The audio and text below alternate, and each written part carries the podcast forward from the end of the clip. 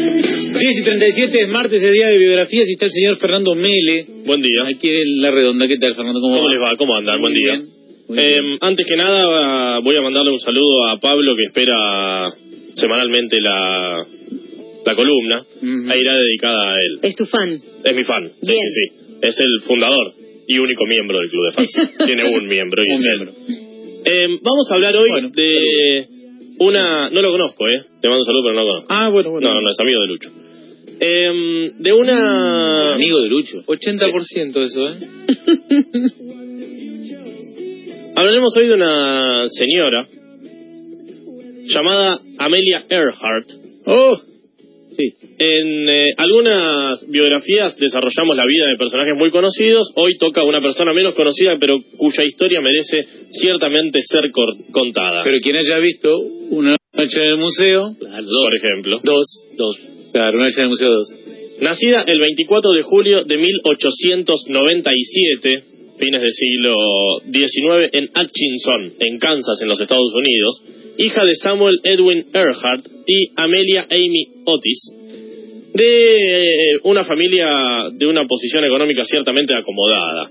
Sin embargo, su abuelo materno, el padre de Amy, Alfred Otis, eh, que era un prominente juez federal retirado, creía que el padre, su, su yerno, digamos, no tenía el suficiente eh, estatus socioeconómico como para darle una vida digna a su recién nacida nieta, y es por eso que cada lo llevaba, lo llevaba a vivir con él durante un tiempo, porque decía, esta chica tiene que ser de la alta alcurnia de, Claro. de, de Kansas. Me está, bajando el, me está bajando el promedio. me baja el nivel. El padre de Amelia era abogado de empresas de ferrocarril.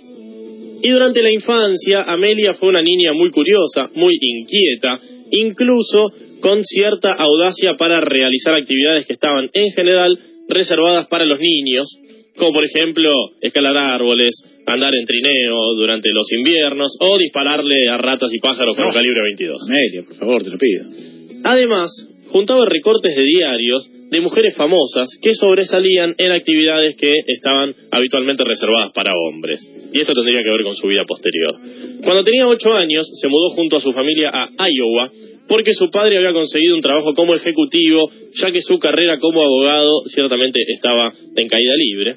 Y fue en ese año, cuando tenía ocho años apenas, que eh, vio por primera vez un avión, Amelia y dijo que no era más ni menos que una cosa hecha de cables oxidados y madera, nada, nada interesante.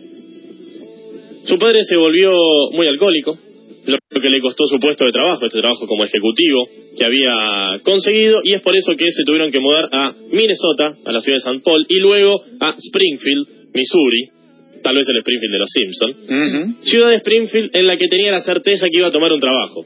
Llegaron En, en una planta hay uno solo, ¿eh? una planta, nuclear. Claro, una planta nuclear. O un bar, podría trabajar en un bar. Em, cuando llegó, dijo, eh, ¿qué tal? Vengo a presentarme a mi puesto de trabajo. Eh, no, pero el señor al que vos ibas a reemplazar no renunció. Está acá todavía. La madre de Amelia se agarró una bronca bárbara. Dijo, Amelia, vámonos. A este tipo no me lo banco más. Y se fueron, cuando Amelia tenía 14 años, a vivir a Chicago. Es decir, a los 14 años había vivido en cinco lugares diferentes. Esto le generó mucha... Primero pocas amistades, porque Claro. no tenía nada duradera, entonces era una niña un poco solitaria. Y además, mucha curiosidad por hacer cosas nuevas. Durante la Primera Guerra Mundial, a los 17 años, cuando terminó la escuela secundaria, Amelia se enroló como enfermera voluntaria en Toronto, en Canadá, donde atendió a algunos pilotos heridos en combate. El lugar donde ella desarrollaba esta tarea estaba al lado del Cuerpo Aéreo Real Británico, que era la, podríamos decir, la línea de bandera de guerra de los británicos durante la Primera Guerra Mundial, y es allí que empezó a tomar el gusto por los aviones. Algunos años después fue a California, a la ciudad de Long Beach, y asistió a un espectáculo aéreo quedó fascinada por los aviones y consiguió que la llevaran a dar una vueltita a bordo de un biplano, haciendo un vuelo de unos 10 minutos sobre la ciudad de Los Ángeles. Algunos años después, sobre esta experiencia, Amelia diría, tan pronto como despegamos, sabía que tendría que volar de ahí en adelante, y es por eso que en enero de 1921, cuando tenía apenas 22, 23 años, comenzó a tomar clases de aviación, y al poco tiempo, a los seis meses, juntó el dinero necesario para comprar un pequeño aeroplano, al que llamó el Canario, porque era amarillo, en el que tuvo algunos accidentes menores, nada que no fuera común en aquella época. En octubre de 1922 fue la primera mujer, todavía sin licencia, en volar 14.000 pies de altura, 4.200 metros, y en 1923 obtuvo la licencia de piloto de la Federación Aeronáutica Internacional, convirtiéndose en la decimosexta apenas mujer en obtenerla. Dejó por un breve tiempo la aviación, vendió el avión para comprar un auto y se fue en auto con su madre desde Los Ángeles hasta Boston. Imagínense irse en 1925 en auto cruzando todo Estados Unidos, de Los Ángeles a Boston, todo. absolutamente Punta todo, de punta a punta y en diagonal, podríamos decir, de sur a norte. Em, y los autos no eran muy conocidos por aquel entonces, fundamentalmente en la parte central de Estados Unidos, por lo que muchas veces iba por la ruta y la gente la paraba y le decía, perdón, ¿qué es este bicho que trae usted acá y de dónde viene y hacia dónde va? Y en 1927 vuelve, 3.000 millas son. 3.000 millas, como 4.000 y pico kilómetros. 4.000, 4, sí, 5.000 kilómetros. más o menos. kilómetros. Eh, en 1927 se une a la Asociación Aeronáutica Nacional en Boston. Empieza a invertir cierto dinero, empiezan a construir una pista de aterrizaje, empieza a comercializar aviones y empieza a promover la aviación especialmente en mujeres.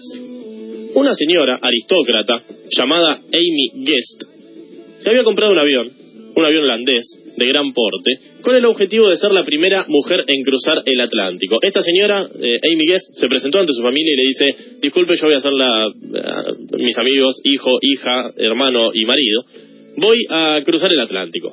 La familia dijo, eh, de ningún, de ningún tipo, de ninguna manera, no vamos a permitirte que hagas eso. Y es por eso que contrata a un señor llamado George Putnam, que era un eh, publicista de Nueva York, con el objetivo de encontrar la mujer idónea para que sea la primera en cruzar el Atlántico, la primera mujer en cruzar el Atlántico. Este señor levanta el teléfono y le dice, hola, ¿qué tal? Hablo con la señora Amelia Earhart. Sí, bueno, sé que a usted le gusta la aviación y queremos proponerle cruzar el Atlántico. Eh, ¿Esto es cierto o es un chiste? No, esto es cierto, no que es un chiste, no que esto es cierto, no que es un chiste. Al fin y al cabo, terminan eh, coincidiendo en que iba a cruzar el Atlántico. Tres mujeres hasta el momento lo habían intentado y habían muerto en el intento.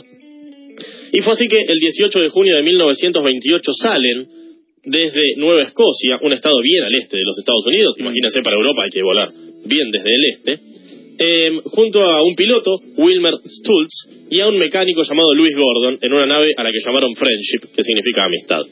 Eh, tenían la intención de llegar a Irlanda, pero lamentablemente no pudieron hacerlo. Pero llegaron a Gales, con muy poco combustible, y Pero llegó.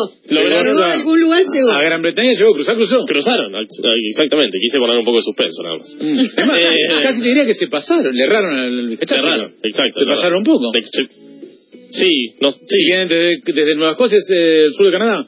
Sí, querían llegar a Irlanda y no- sí, se desviaron. Se desviaron hacia, Se la- hacia el sur, Hacia el para sur. la derecha, por decirlo de alguna manera. Eh, Amelia reconoció que ella no había hecho absolutamente nada más que ser una pasajera y que todo el trabajo lo habían hecho tanto el piloto como el técnico, el mecánico que habían llegado.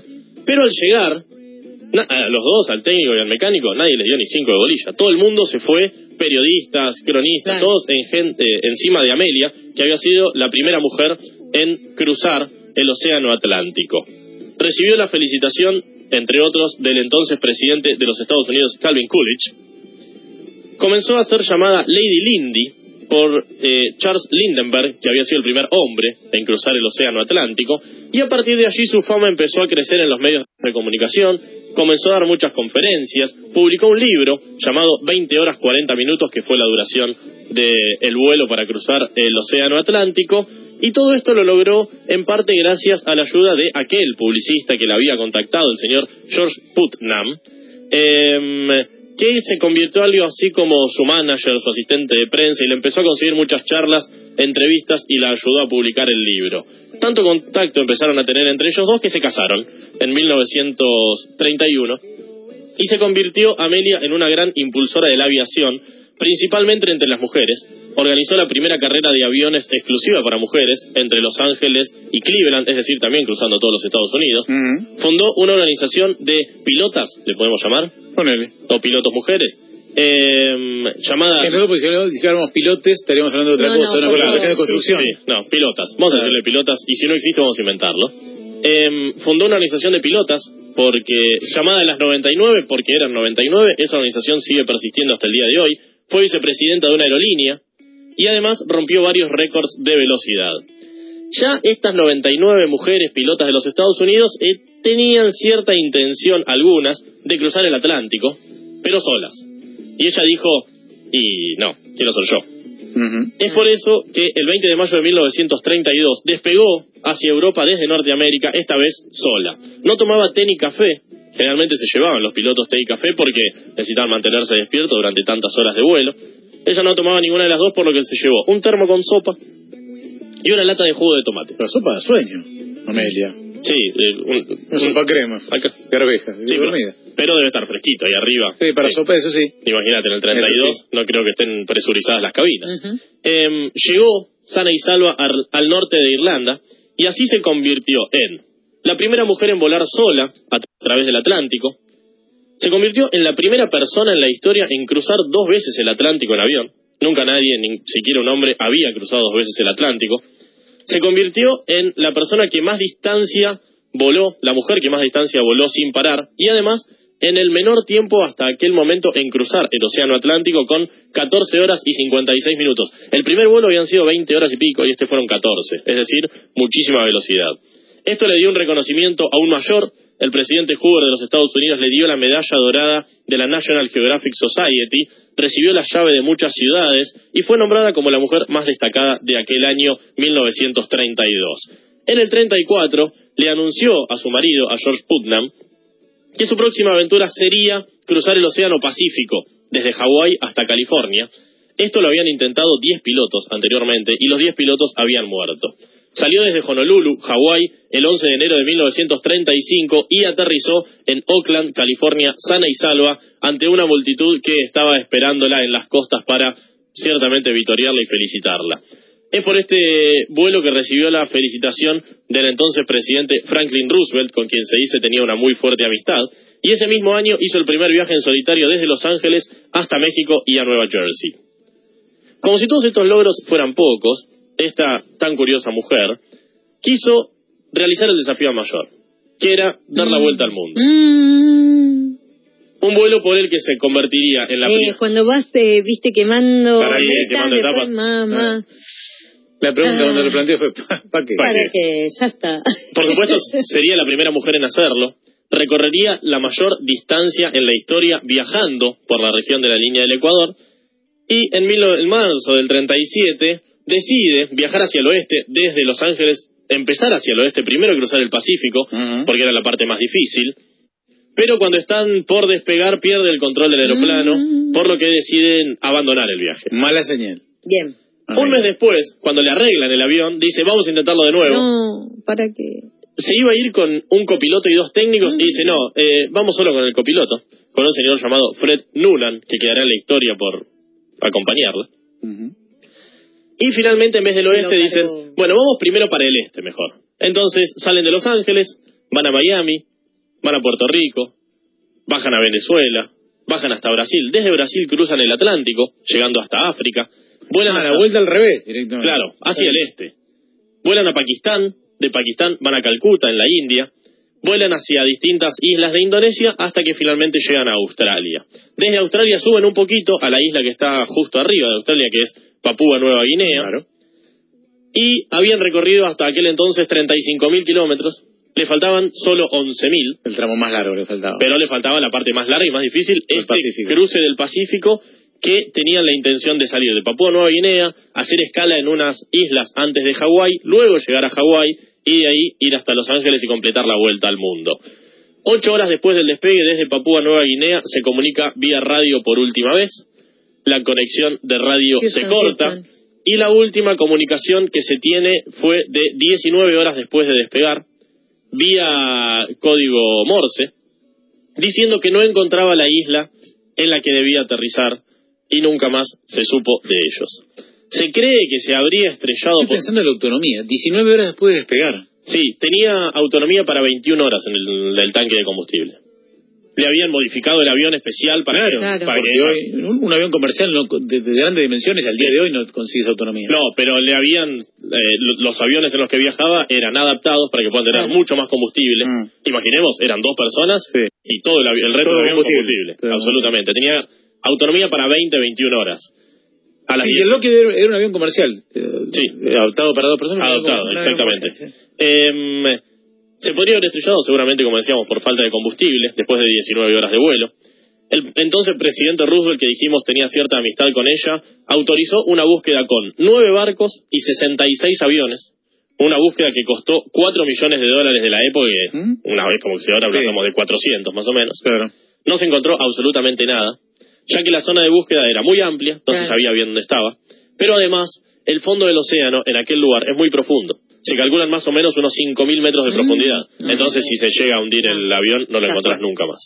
Otra teoría dice que se estrellaron cerca de las islas Phoenix, ya que en la década del 40, algunos años después, se encontraron restos de una mujer que nunca fue confirmado si era o no Amelia.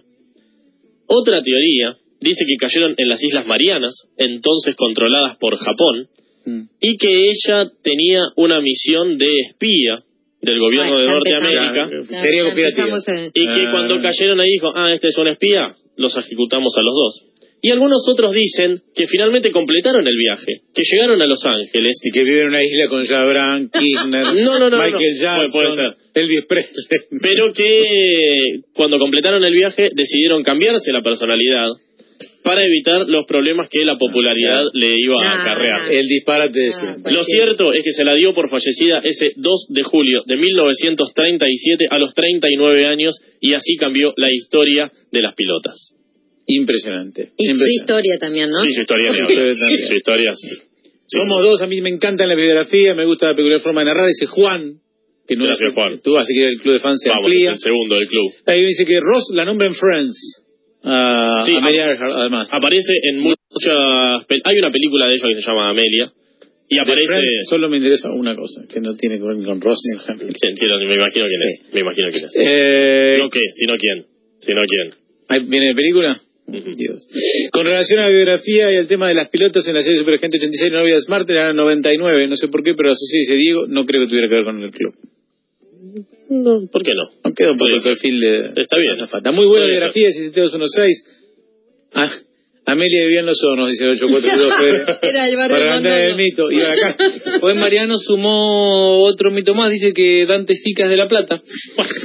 El ministro de Trabajo, otro, eh, no, el ministro de no sé qué, que es nuevo, que dice que también es de La Plata. 1618. Espero los martes para las bios. Un genio, dice el amigo del 1618 que nos escribe decir. Mirá que grande el club de fans. Eh, Ya somos cuatro. Fans Bien. 3, Juan Remis, excelente biografía.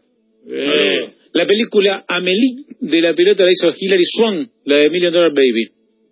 Sí, y creo que está Richard Hill también en la película, si mal no recuerdo. Bien, con esto nos vamos. Gracias, Fernando. Hasta el martes que Por favor, hasta el próximo.